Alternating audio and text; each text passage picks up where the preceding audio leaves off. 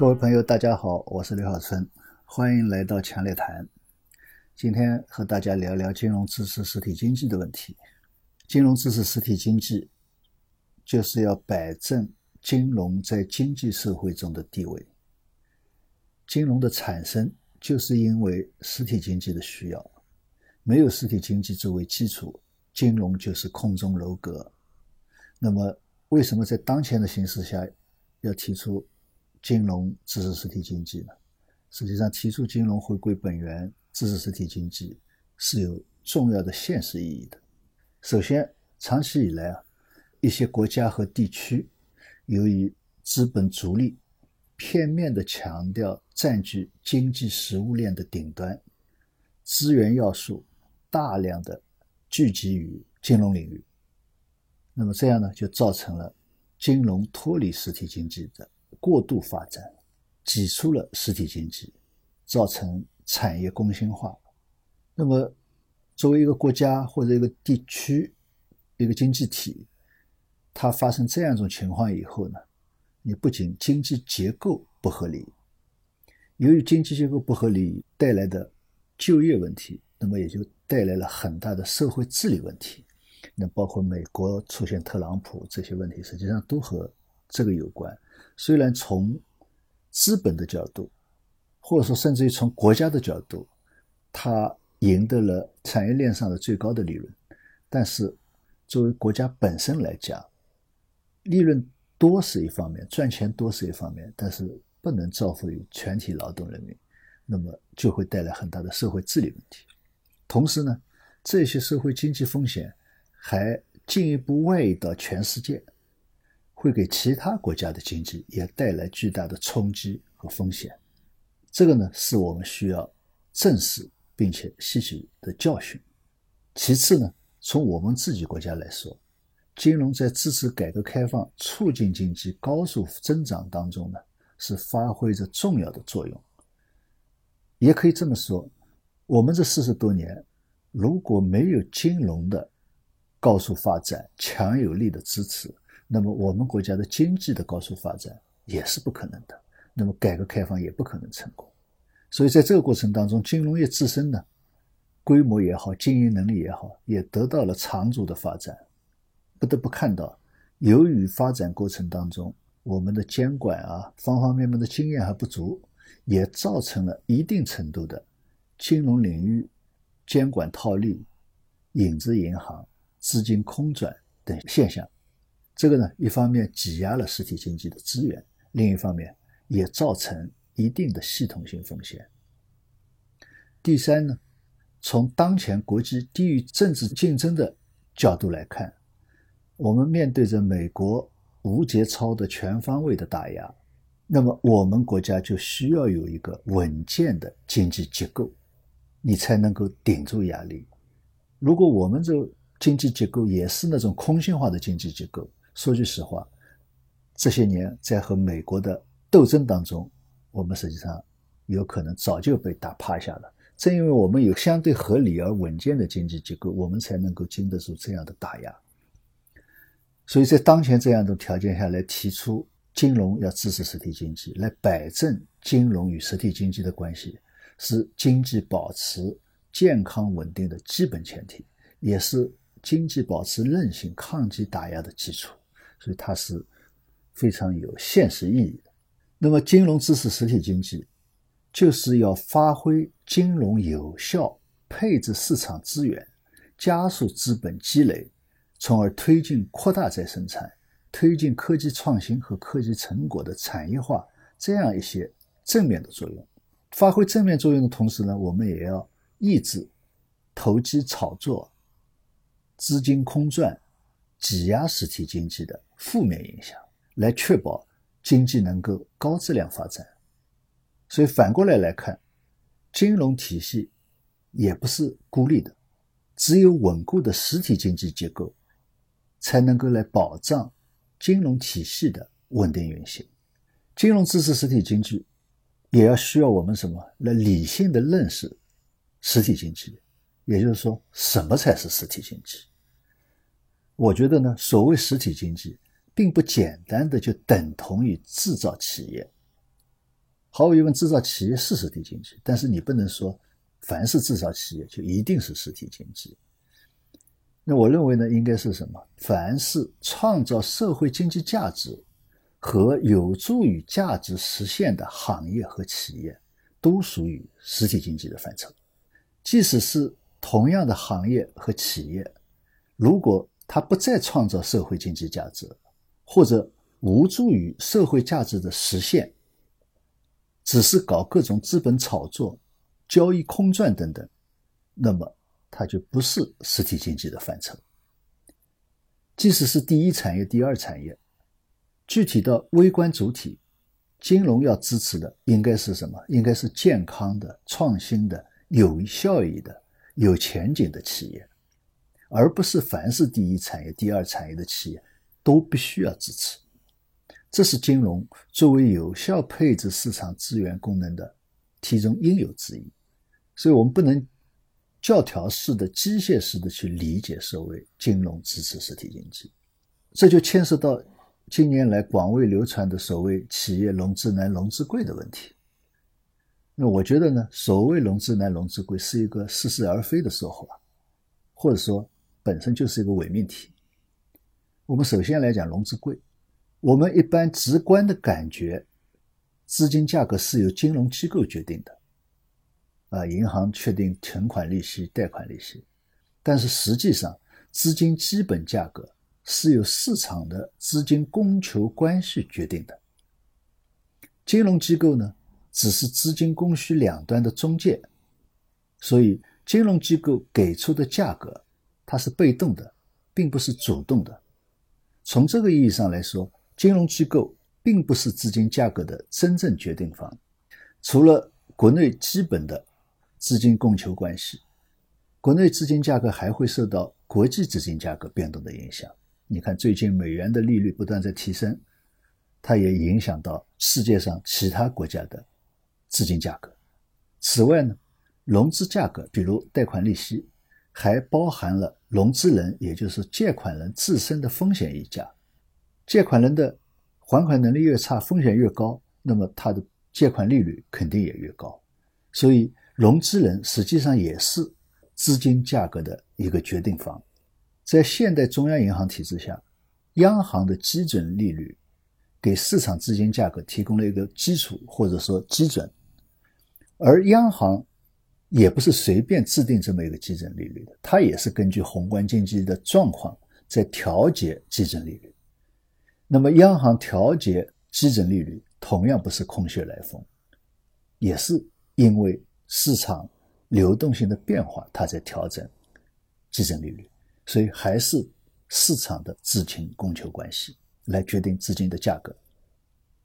因此呢，从这个角度来讲，市场利率或者说资金价格，它是中性的，是各种因素综合作用的结果，不能简单的说贵和不贵。更不能将贵不贵啊归咎于金融机构。另一方面，资金价格本身还起到一个非常重要的市场作用，也就是说，淘汰没有盈利能力的市场主体。所谓没有盈利能力，也就是说，它承受不起市场资金的价格。那么，淘汰这些市场主体，让宝贵的资源真正能够配置给有效创造社会价值的市场主体。资金价格要起到这样的调节作用，那么确实就必须是贵的。明白了资金价格的原理，我们再来讲融资难的问题，就容易了。与融资人总是嫌融资贵一样，所有融资人都是希望资金越多越好，手头越有钱越好。无论是企业还是个人，有资金需求，并不等于这些需求就是有效需求。所谓有效需求，是指有支付能力的需求。那么从融资的角度来讲，也就是说，有还款和支付利息的能力的融资需求，才是有效的融资需求。现实的情况是什么样呢？我们一方面社会上大家不加区分有效需求、无效需求，大家都在喊融资难、融资贵；但是另外一方面，是银行。等金融机构出现了资产荒，找不到好的融资人、好的融资项目。银行作为商业机构需要盈利，所以是有极强的放贷款的欲望。只要能保障信贷资金的安全，并且能够收取合理的利息的市场主体，银行就愿意给他发放贷款。银行的信贷资金的来源是客户的存款，保障信贷资金安全，实际上就是保障存款人的资金安全。如果金融在支持实体经济过程当中支持了许多低效能、高杠杆、无序扩张的企业，这既不符合高质量发展的要求，也会弱化我国的经济基础，无法抵御外来的冲击。所以，融资难、融资贵，不能单纯从金融机构方面来找原因和解决方案，关键还是融资人要不断的提高自身的。经营管理能力，赢得市场的信任。同时呢，我们还应该加大改革开放的力度，加强市场法治建设，为融资人呢营造良好的经营环境。那当然了，我们也应该看到，在加强科技创新的当下，由于一些新兴产业行业与传统产业行业的发展模式有很大的不同。金融机构传统的风险评估模式不能适应这些企业的特点，确实是造成了一些融资难的问题。这个呢是需要金融机构去积极创新，寻找新的业务模式和产品。比如说，在银行信贷方面，能否创新针对科创企业的新的贷款模式等等。这方面还是需要发挥有效政府的作用。比如说，监管部门、财政部门等等，他们也要相应的出台一些支持政策，来引导金融机构积极进行这方面的创新。金融支持实体经济高质量发展，前提是金融自身必须健康和强壮。商业银行在是金融支持实体经济的主要力量。商业银行作为一个商业机构，需要在市场竞争与互动当中。实现合理的利润，以确保持续支持实体经济的能力。商业银行所获得的合理利润，是在与所有市场参与者的互动竞争中产生的，并不是单纯银行间的竞争产生的。所有市场参与者都应该在市场竞争中获得利润，而不是靠其他部门让利获得收益。如果我们的企业，无论是国有还是民营，没有市场竞争力，都要靠其他部门来让利，这样的企业怎么能够有能力参与国际竞争？这样的企业也不符合高质量发展的要求。所以，企业发展的根本还是要发挥企业家精神，提升经营管理能力，提升创新能力，提升开拓市场的能力。目前在 A 股市场上，上市银行的资产利润率比非银行上市企业低很多，这主要体现了银行业高杠杆经营的特点。但上市银行的资本利润率则略高于非银行企业的平均水平。即使如此，上市银行的盈利能力也只排在 A 股市场所有行业的第十一位，大致上属于中上的盈利水平。这说明什么呢？说明在我国，银行业并不是暴利或者高利润的行业，获取的是社会平均利润。但是呢，因为银行这个资产规模大，在 A 股市场上呢占了非常大的比重，所以造成的利润的绝对额呢也很大。这个呢给社会的一个感觉是银行赚了很多钱。但是这个反过来，我们也同时也说明，我们国家许多上市公司。盈利能力不强，虽然有大量银行信贷的支持，但许多企业经营的效果还不够好，企业还需要努力提升盈利的能力。我们再如果把这个情况放到国际上来进行比较，中国银行业的盈利能力大概高于日本、西欧的银行，但是呢，略低于美国的同行。这说明什么？说明中国银行业的盈利水平。在国际上也是处于基本合理的水平，也不是什么暴利。那么我们再换一个角度来看，在 A 股市场上，银行的市值基本上现在都是低于它的净值的。这说明什么？说明市场并不认可银行当下和未来的盈利能力和盈利水平。实际上，银行有好的盈利，它才会更有意愿、更有能力去支持实体经济。我们现在讲。要让银行对实体经济、对中小微企业要什么愿贷、能贷、会贷、敢贷，但这些贷是建立在什么基础上的呢？银行愿贷，是因为银行本身就有强烈的盈利欲望，因为要盈利，所以他就愿意贷款。银行怎么能贷？是因为银行自身有贷款的实力，这个实力包括什么？首先是包括负债能力，也就是说。它能够吸收存款，其次是什么？盈利能力。银行要有能力盈利，它才能够放贷款、敢贷。银行怎么才会敢贷？并不是说自己胆子大就可以敢贷了，而是因为借款人经营稳健、前景良好，有充分的还款能力和支付利息的能力，这样银行才敢贷。敢贷不是愣头青随便瞎贷叫敢贷，会贷是什么？会贷是因为银行自身有很强的风险识别和管理能力，它对于那些无效益的、高杠杆的、高风险的企业，它能够识别出来，不给他们贷款，这才叫会贷。当然，在当前受新冠疫情影响的特殊情况下面，对一些有临时性经营困难的中小企业。商业银行给予阶段性的、适当的让利，我觉得也还是必要的。但这方面同样需要发挥有效政府的作用。在政策上，除了指令，更需要的是什么？更需要的是引导和奖励，激发市场的作用，使商业银行在暂时的让利当中获得相对有利的发展机会。也就是说。让商业银行让利，要让他在让利当中看到有利的机会。总之，最关键的什么是要通过制度设计和监管，不让资金在金融体系内空转。在这个前提下，让银行发挥市场有效配置资源的作用，对支持实体经济高质量发展是有利的。简单让利，支持大批在市场上不堪一击的低效能企业。只会弱化我国的经济竞争力，最终有违支持实体经济高质量发展的初衷。金融支持实体经济高质量发展，实际上是有许多工作要做的，也不仅仅是放贷款。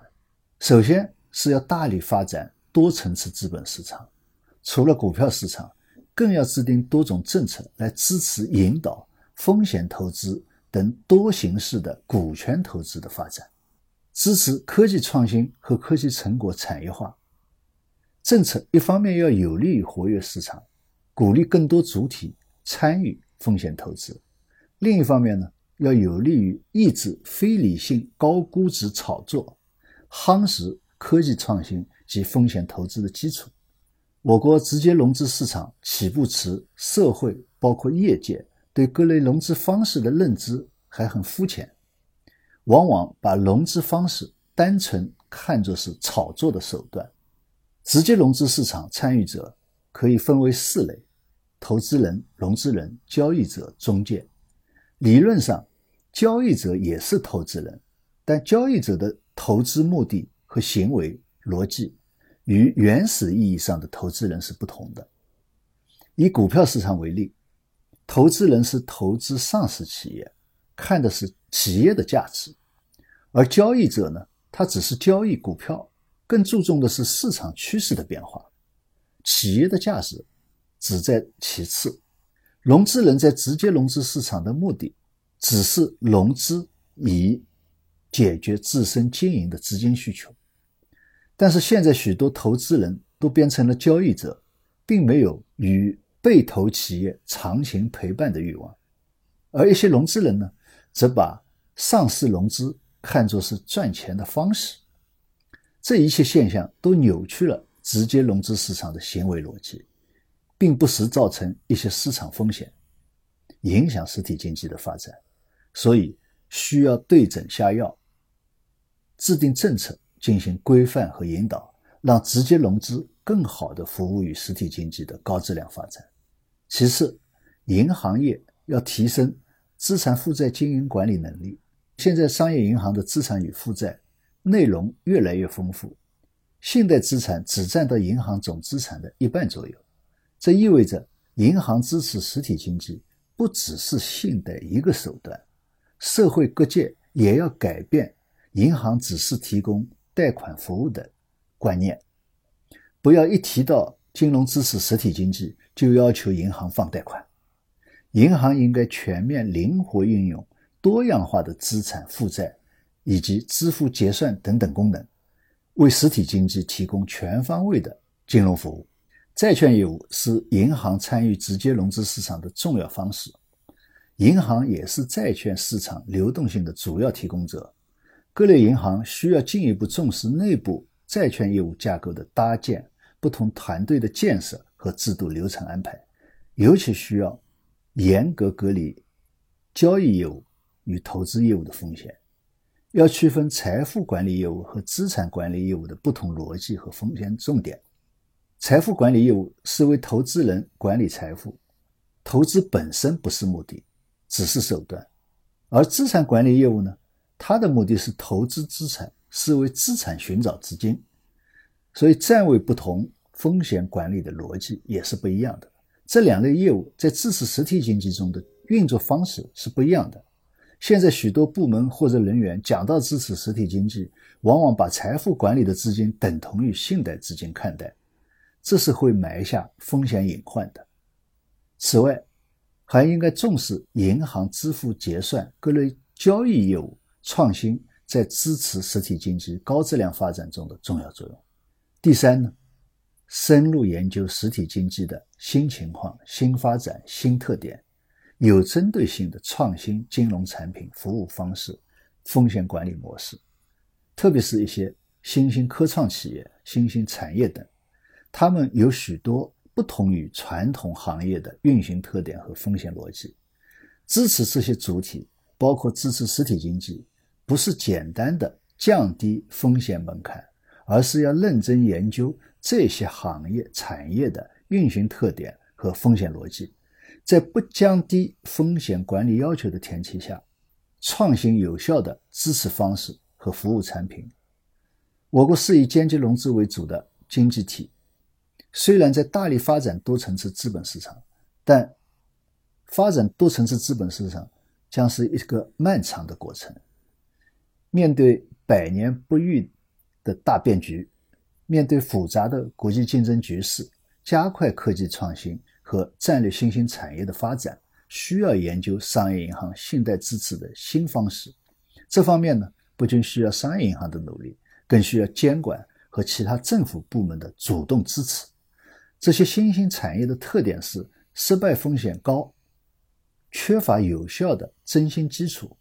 银行支持这类企业，必须研究新的收益模式和风险补偿机制，以保障损失的覆盖。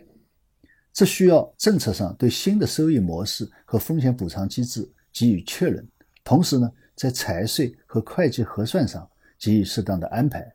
另一方面，政府也需要建立相应的征信机制，给商业银行以适当的风险的补偿和保障。好，各位朋友，今天就和大家分享到这里，谢谢各位，再见。